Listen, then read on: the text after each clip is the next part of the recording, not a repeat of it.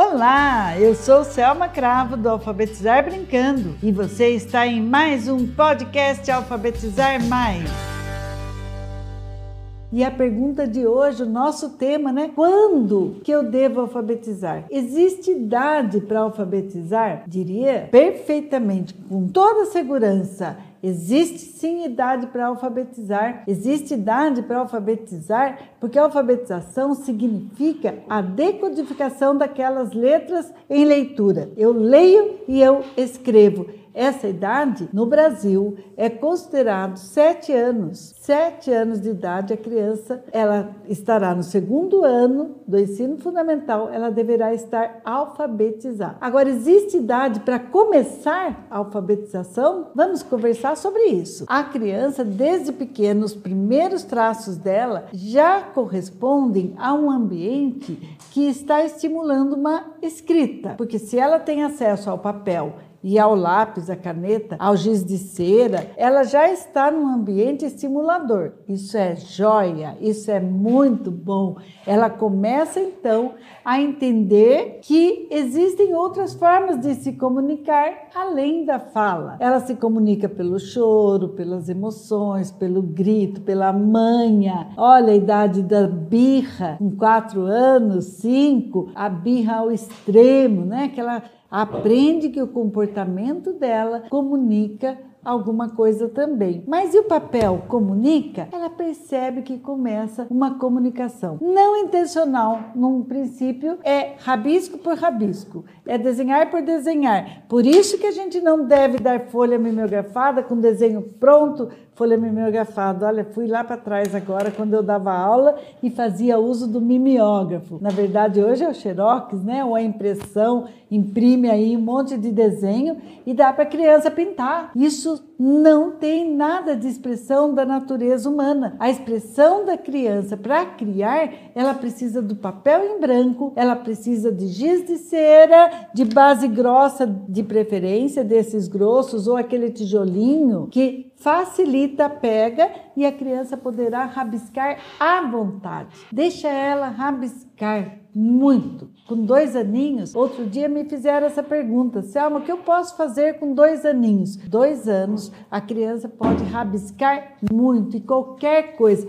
Vocês já viram que até o sofá da sua casa pode aparecer rabiscado? Ou até as paredes? É, então. Então eu sugiro um cantinho lá. Você pode pregar uma cartolina ou um papel manilha daqueles grossos na parede e fala para ela, ensina a criança, ali você pode desenhar. Ali você pode rabiscar a parede, não. Você pode também colocar uma lousa, né, comprar uma luzinha, enfim, você pode criar espaços para a criança poder rabiscar em na situação de verticalidade, né? Não só no horizontal, porque o papel está sempre na horizontal e ela gosta muito de desafio também de rabiscar na altura da cabecinha dela, né? Então ela vai rabiscar a parede, ela vai rabiscar sofá, vai fazer a marquinha dela. Esse começo é um sentido já, é um conceito de letramento. Eu já estou introduzindo a criança dentro de uma alfabetização futura, exatamente no termo da alfabetização, que é ler e escrever, mas eu estou proporcionando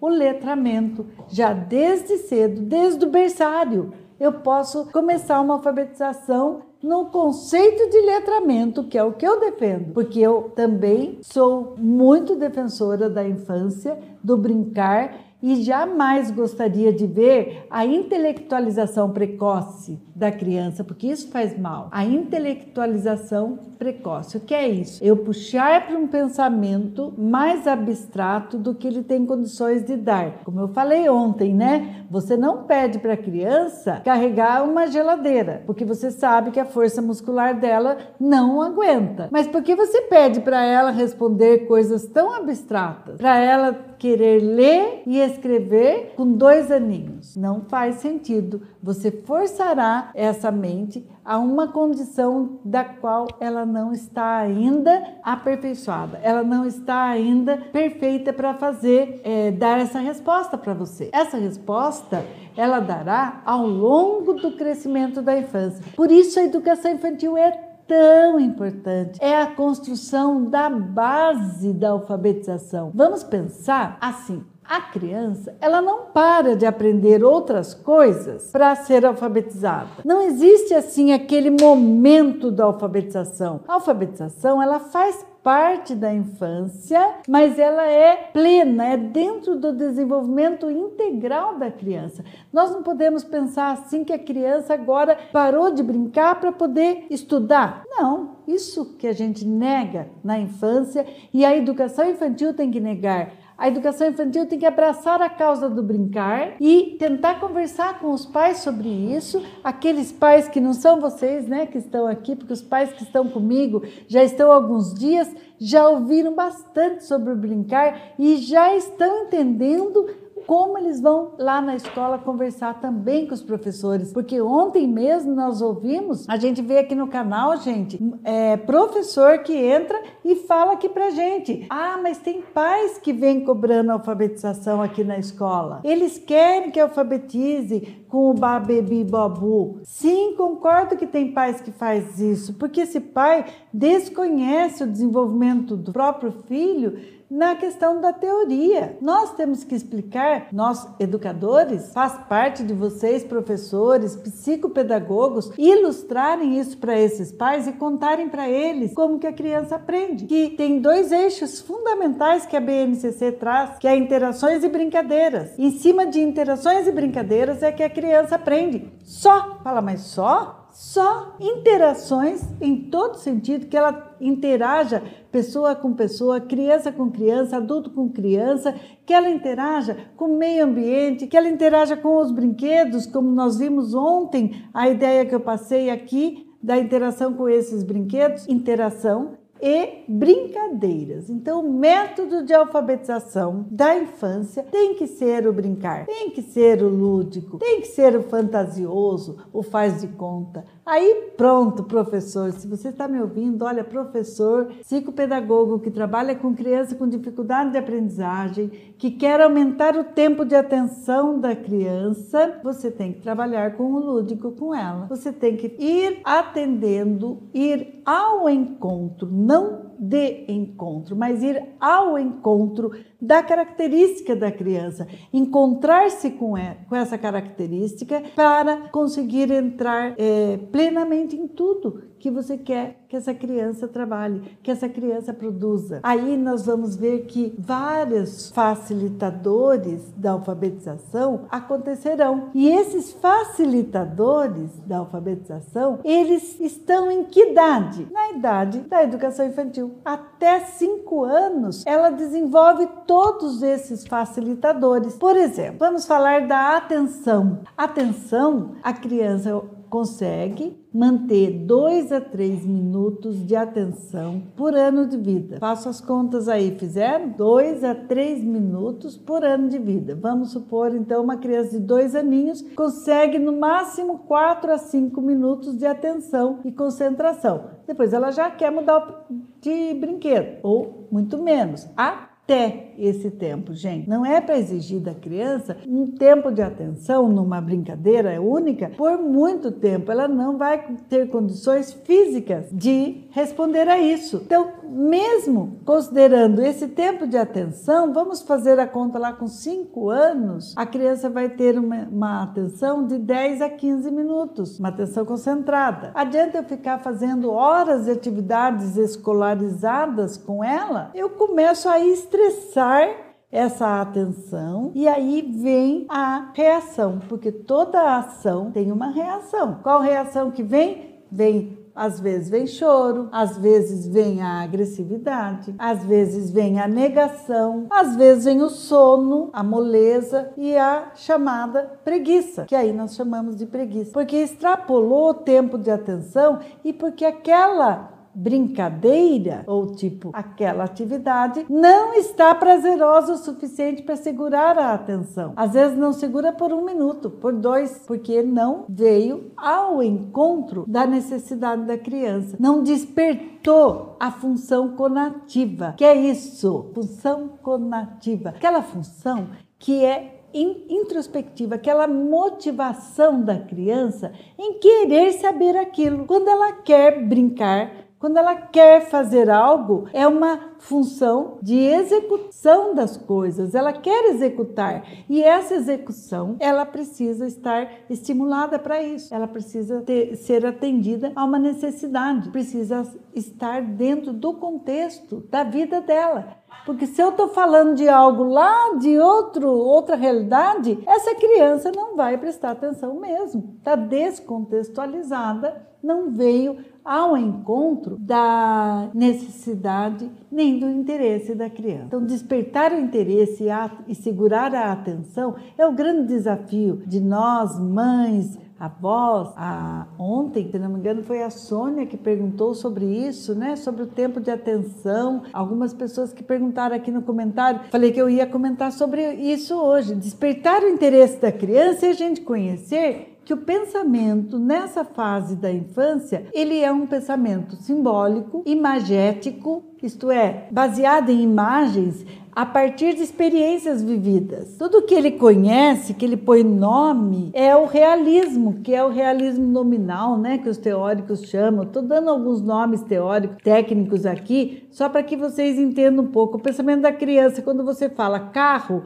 e ela conhece este carro, ela vai lembrar desse carro, ou o carro que ela andou, o carro do pai dela, da mãe dela. Tudo que você nomeia, a partir de que ela reconhece aquele nome, passa a existir no pensamento dela. Esse é o realismo. Assim como ela também tem o pensamento, ora, às vezes tão imaginativo, né? Que é o animismo, que ela pensa que tudo tem vida, que nem ela é capaz de brincar com esse bloquinho, esse bloquinho vira um cachorrinho e vem aqui pulando, au, au, au, au, au latindo. Ela transforma objetos em vozes, em pessoas ou animais ou qualquer outro objeto a partir de uma imaginação tão fértil, tão viva, que é a característica dela. Então nós temos que usar disso. Esse é o, anim, o animismo. O animismo é aquela situação também que quando ela bate, por exemplo, na cadeira e machucou o pé, ela vem e bate no pé, da, bate na cadeira, né? Como se, ô, oh, sua, sua feia.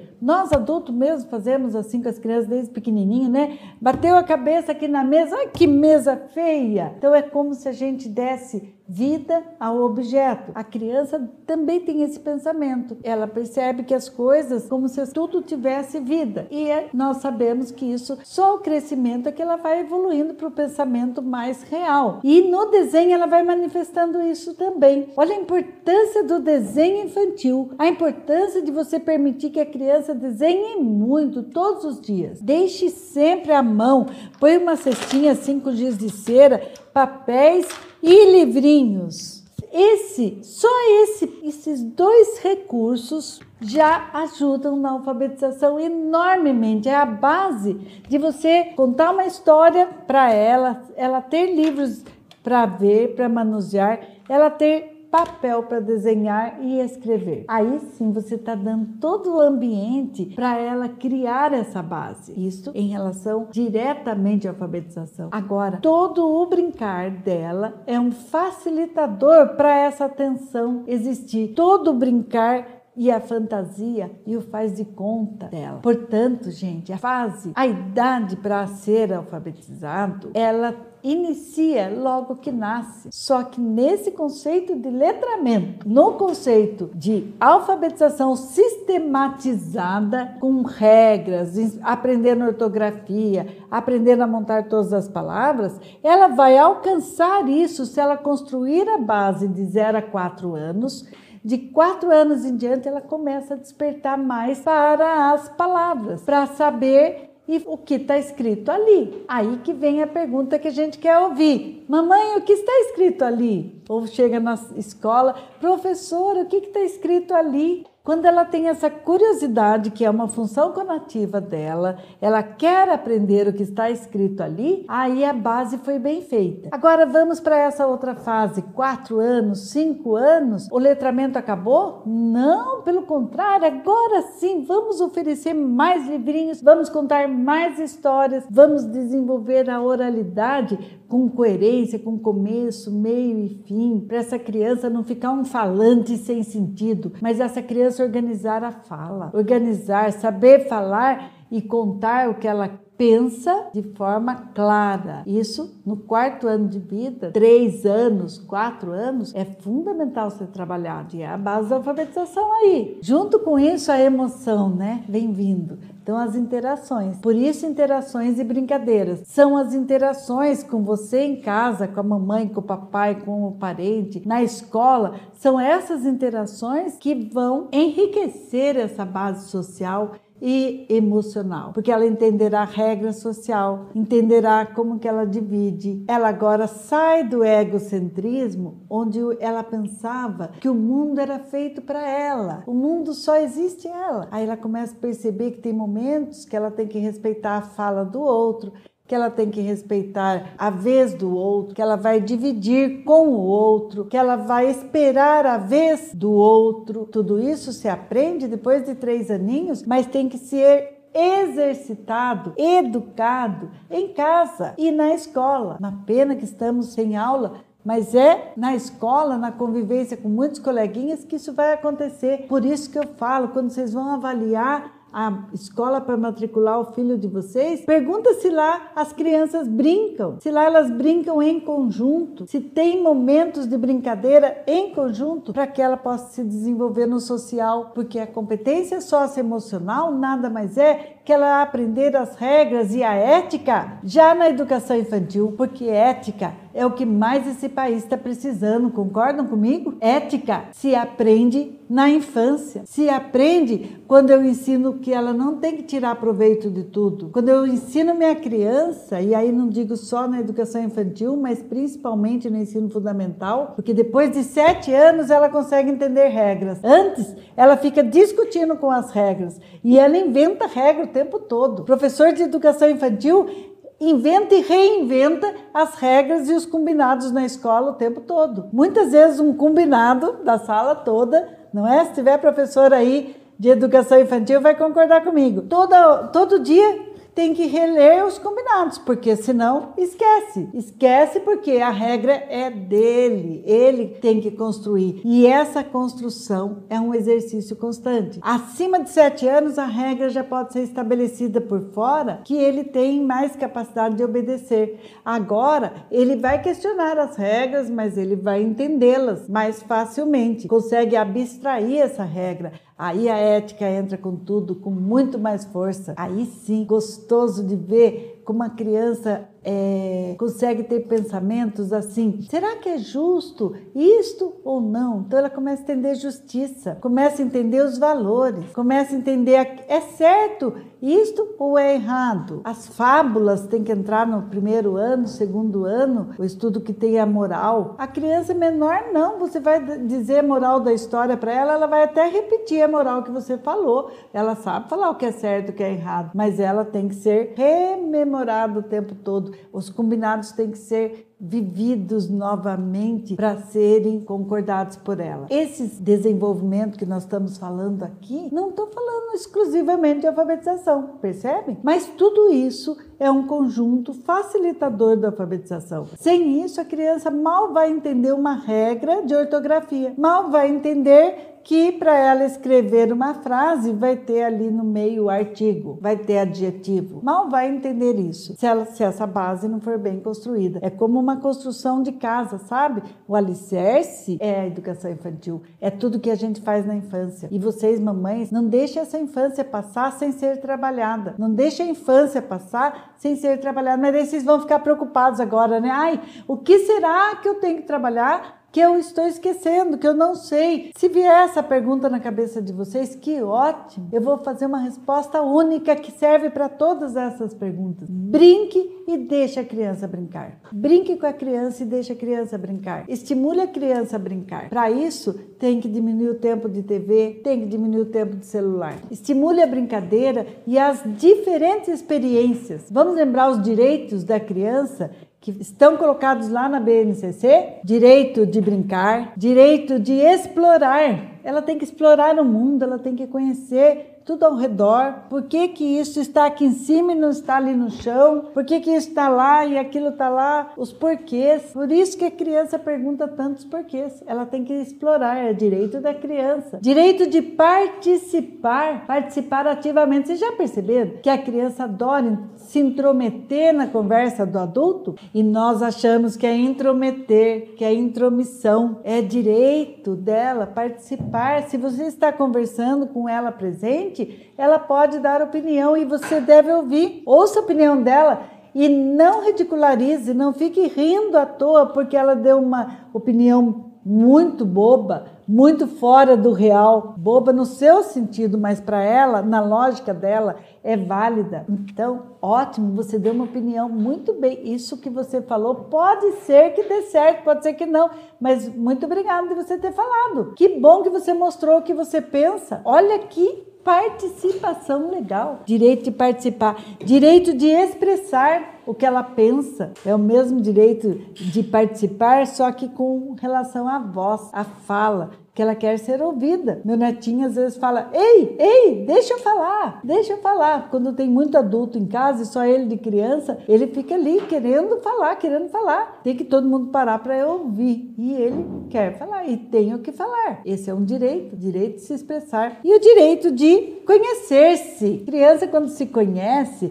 olha no espelho, se admira, olha o que tem as partes do corpo, ela começa a expressar isso no desenho, aquela figura humana que eu falei que era só a cabeça e as perninhas caindo da cabeça, se transformam em corpo, pernas. Bom, nem vou falar do desenho aqui, que daí eu fico uma aula inteira vocês ouvindo o desenho, porque eu faço uma pesquisa de desenho há mais de 40 anos. Sou pesquisador do desenho infantil e posso afirmar com todas as letras, com toda a certeza do mundo, que passam-se décadas e décadas e a criança desenha o mesmo desenho sempre, desde que seja lhe dado oportunidade e não seja treinado com desenhos para ela pintar, com desenhos prontos. Quer dizer isso o quê? Que o desenho é uma expressão da natureza humana, que a arte é uma expressão da natureza humana. Portanto, sendo natureza e natural, nós temos que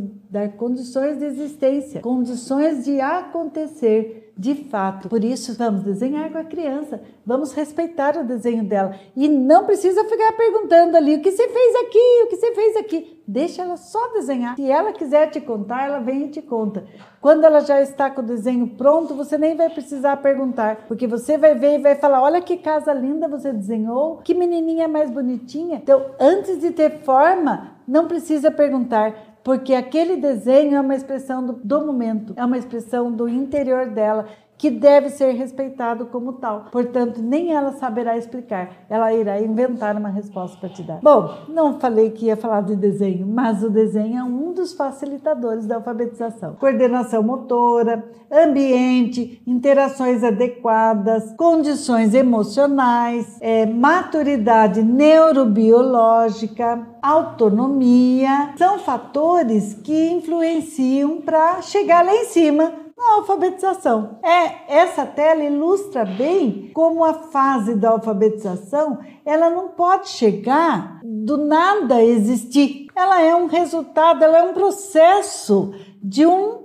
crescimento, de maturação, de desenvolvimento infantil. Ela é parte desse desenvolvimento, ela não é a parte, ela é, faz parte do desenvolvimento infantil. O andar, o falar e o pensar, a confiança, a criança tem que ser confiante em si mesmo e no ambiente, interação e comportamento social, aperfeiçoar movimentos, autonomia, reconhecimento das emoções, comunicação e atenção. Tudo isso em desenvolvimento crescente e vai chegando na alfabetização. E eu diria para vocês que essa escada não acaba, não. A gente continua se desenvolvendo a vida inteira. Quem dera que a gente possa sempre ser um bom leitor. Depois de aprender a ler e escrever, não tem fim. E antes de ler e escrever, bem aquela fase ali, né, de 5, 6, 7 anos, ou 4, 5, 6, 7 anos, 8, é a fase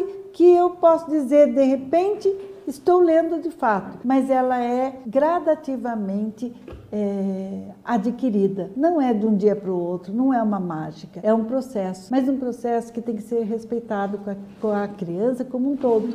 Então vão agora alguns desafios para vocês. Tarefa de casa. Ah, tarefa de casa é bem, é bem escolarizado, né, gente? Vamos fazer então que vou estimular para vocês fazerem uma atividade com a criança aí. Quero que vocês observem se a criança de vocês tem toda a desenvoltura para alfabetização, propriamente dito, qual a desenvoltura física que eu quero que vocês observem. Que ela pula corda, ela pula com um pé só, uma distância de pelo menos 10 metros, ela consegue pular assim com os dois pés, ela consegue se equilibrar em cima de uma sarjeta de pelo menos um degrau, se equilibrar naquela sarjeta andando alguns metros, se ela consegue principalmente pular corda sozinha, porque a criança consegue pular corda primeiro com alguém batendo, ainda antes com cobrinha, né? Que a gente brinca de balançar a corda e ela vai pulando. Depois com alguém batendo para ela, até que ela vai conseguir bater sozinha por volta de seis anos que a criança consegue pular corda sozinha. É um exercício motor muito completo e ele antecede muito esse processo e faz parte do letramento.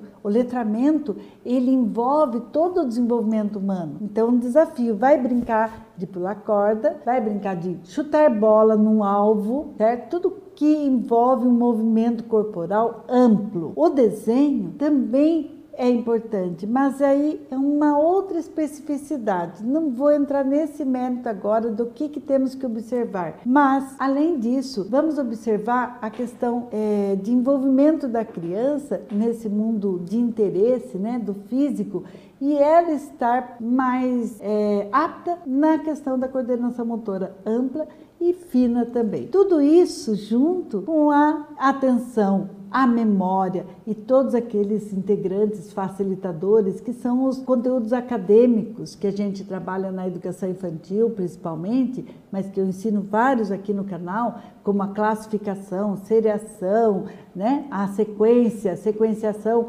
são é, conteúdos acadêmicos que são habilidades hoje colocadas lá no currículo e nós temos que trabalhar com a criança também. Mas tudo isso, sabe onde tem? Nas brincadeiras. Brincando, você desenvolve coisas que você nem precisa ter conhecimento que está desenvolvendo. Brinque, brinque e brinque. Essa é a tarefa de casa hoje. Olha só, a minha atividade que eu ia, eu ia ensinar uma atividade que não não é mais importante do que essa. Hoje, meu objetivo é que você saia com esse recado. Vai brincar com a criança. Vamos brincar e fazer essa criança ter os direitos dela atendidos, de explorar, de experimentar, de brincar, de participar, de expressar-se e de conhecer-se.